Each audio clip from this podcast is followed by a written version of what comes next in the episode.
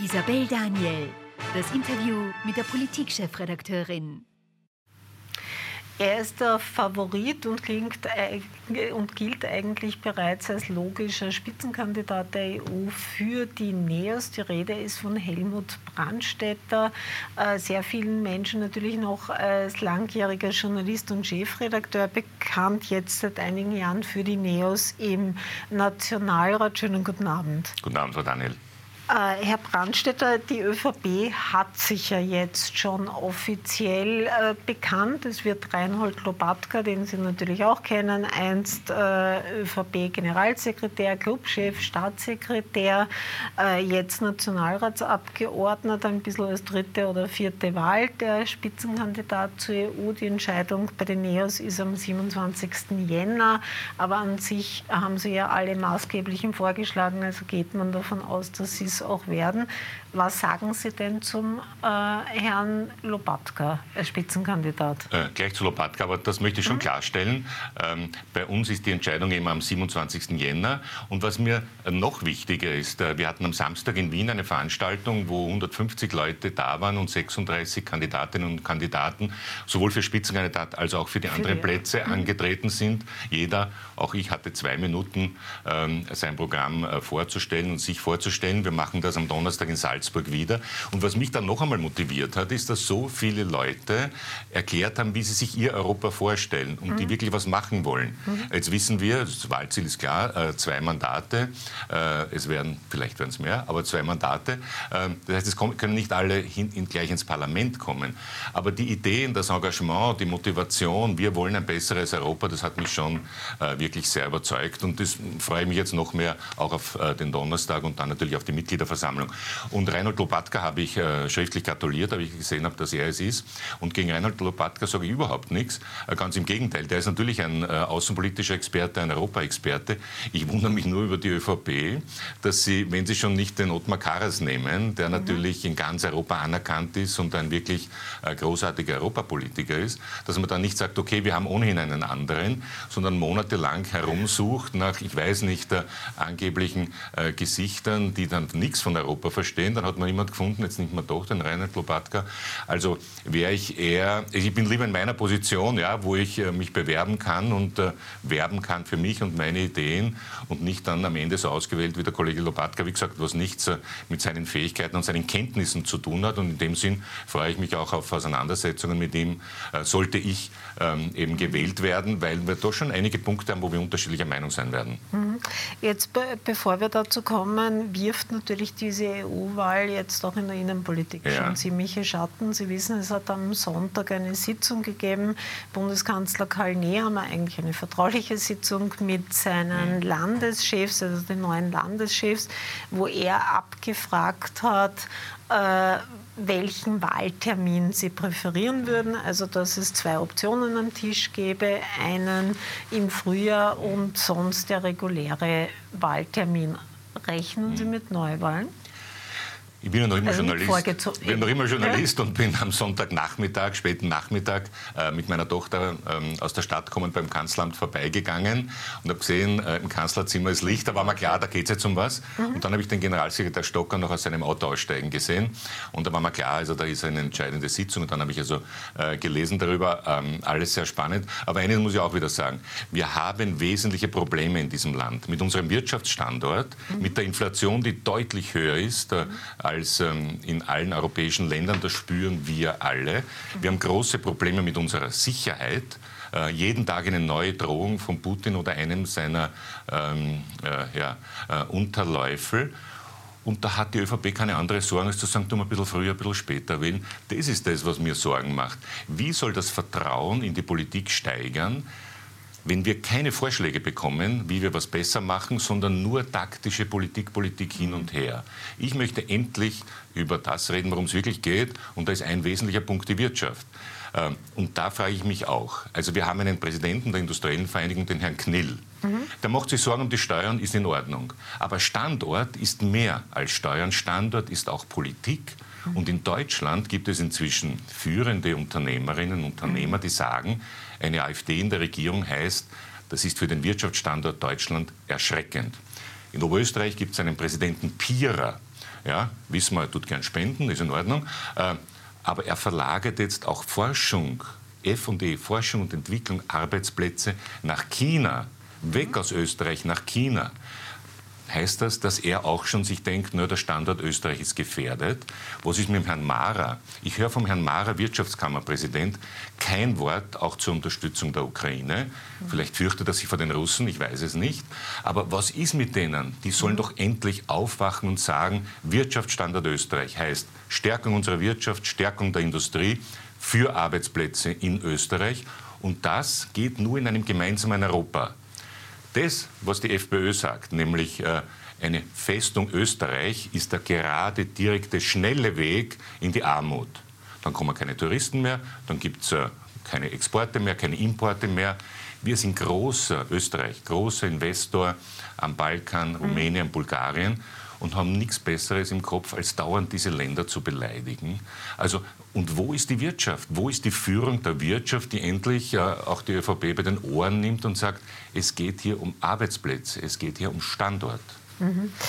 Äh, jetzt haben Sie gesagt, in Deutschland gibt es natürlich ja. viel mehr diese Brandmauer der Cordon. Sanitaire genau. gegen Parteien wie die AfD. In Österreich liegt halt die FPÖ in Umfragen sowohl was die EU-Wahl als auch die Nationalratswahl angeht auf Platz 1 und zwar zumindest bei den Nationalratswahlen jetzt schon seit einem Jahr konstant. Ähm, was machen denn da auch die anderen falsch oder macht die FPÖ alles richtig, dass die da bei 30 Prozent liegt, laut Umfragen? Also von Kickl habe ich noch nicht eine Idee äh, gehört, wie er entweder die Inflation senken will oder wie er äh, das Wirtschaftswachstum mhm. steigern will. Nicht eine. Woher soll er es wissen? Also äh, hat es ja nicht gelernt. Und von der ÖVP höre ich nur immer ein bisschen ähm, der FPÖ nachlaufen. Das wird nicht funktionieren. Ich glaube, das ist der wesentliche Punkt. Reden wir endlich darüber, was wir besser machen können. Und die Diskussion hat noch nicht begonnen in Österreich und da mache ich mir schon große Hoffnung. Wenn wir die endlich führen, dann werden die Menschen auch sehen, wer steht für ein starkes Europa.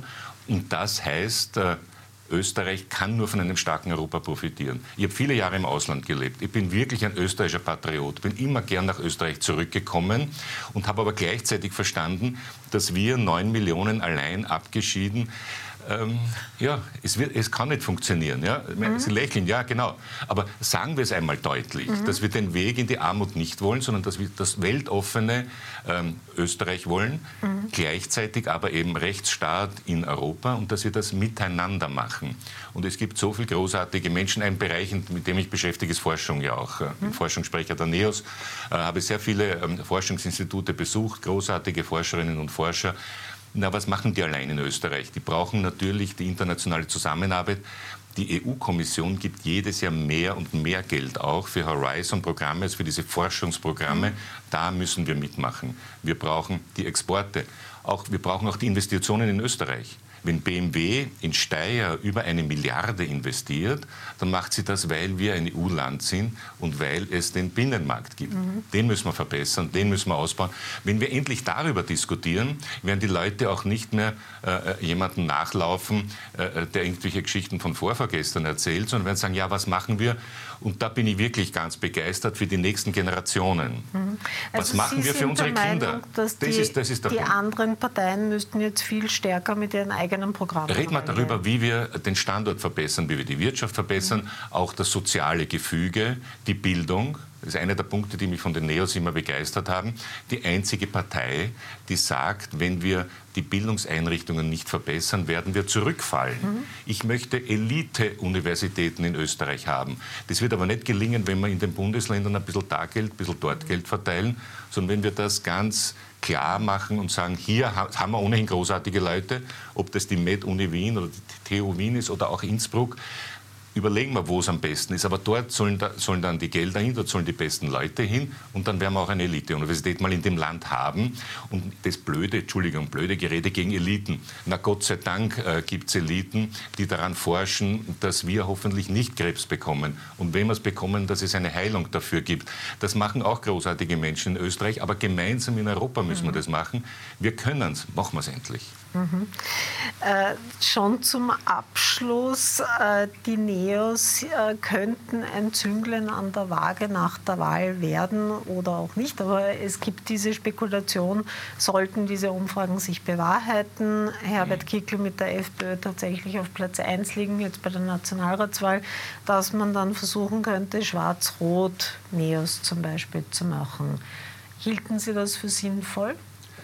Also hat einen guten Grund, dass ich mich äh, bewerbe, dass ich äh, äh nach Brüssel gehe ins Europaparlament. Ich war vor kurzem wieder dort, habe gesehen, erstens es ist ein wirkliches Arbeitsparlament. Es ist nicht so, dass da Ministerien äh, einen Gesetzesvorschlag äh, schicken und die, äh, die Koalitionsparteien stehen einfach auf, wenn, wenn sie eine Anweisung bekommen, sondern die Parlamentarier und Parlamentarierinnen gemeinsam natürlich mit dem Rat und der Kommission verändern etwas. Die mhm. können was zusammenbringen. Und über das möchte ich einmal reden. Und ich glaube, dass dann diese Umfragen nicht stimmen werden. Wenn die Leute merken, da gibt es Leute, die sagen, wir wollen äh, Europa beenden, wir wollen uns dem Putin ausliefern und wir wollen arm werden, wollen wir das? Nein, das wollen wir nicht. Und auf der anderen Seite gibt es Leute, die sagen, starkes Europa, äh, Wirtschaft, Klima haben wir noch nicht besprochen. Auch das werden wir nur gemeinsam zusammenbringen. Mhm. Äh, auch das wird in Europa geschafft werden, bin ich überzeugt davon. Gibt es auch gute Programme. Dann, ähm, dann machen wir das. Und deswegen bin ich eigentlich sehr zuversichtlich, dass diese kommenden Monate, also ich bin dann zuversichtlich, wenn wir es schaffen, in diesen kommenden Monaten über dieses Sachthema zu reden und nicht alle drei Tage, wann wählen wir, äh, sondern die Regierung soll endlich sagen, gut, wir wählen im September. Entscheidung, ich wollte gerade sagen, die Entscheidung muss dem demnächst getroffen werden, spätestens im ja. Februar. Ja. Ob es jetzt dann sollen sagen, dann sollen sie sagen, äh, aber sie sollen es endlich entscheiden. Dann reden wir nicht darüber, wann wir wählen, sondern was wollen wir nach der Wahl, was wollen wir besser machen in Österreich und in Europa. Da gibt es viel zu tun und wir haben viele gute Ideen. Gut, und Sie sind optimistisch, wenn ich es richtig verstehe. Ich bin da sehr optimistisch, weil ich glaube, dass wir, dass wir die guten Themen haben, weil ich glaube, dass es Themen sind, die die Leute spüren. Die Leute spüren, was Inflation bedeutet. Und äh, ein Thema noch, wenn ähm, äh, der Suezkanal, wenn das Rote mhm. Meer bombardiert wird, mhm. dann kommen keine Waren mehr zu uns, ja. kommen keine Chips mehr zu uns, dann haben wir ein Problem. Also müssen wir auch unsere Sicherheit selbst in die Hand nehmen.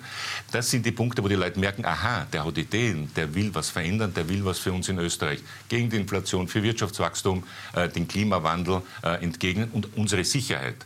Nicht uns dem Putin ausliefern. Der will unser Lebensmodell vernichten, und zwar auf allen Ebenen.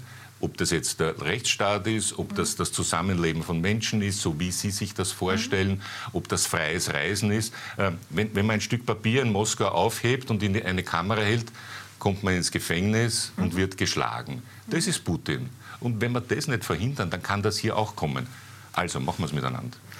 Danke, Helmut Brandstätter, Danke, für dieses Gespräch. Und wir schalten jetzt in eine kurze Werbepause und danach geht es mit dem nächsten Interview weiter. Bleiben Sie dran.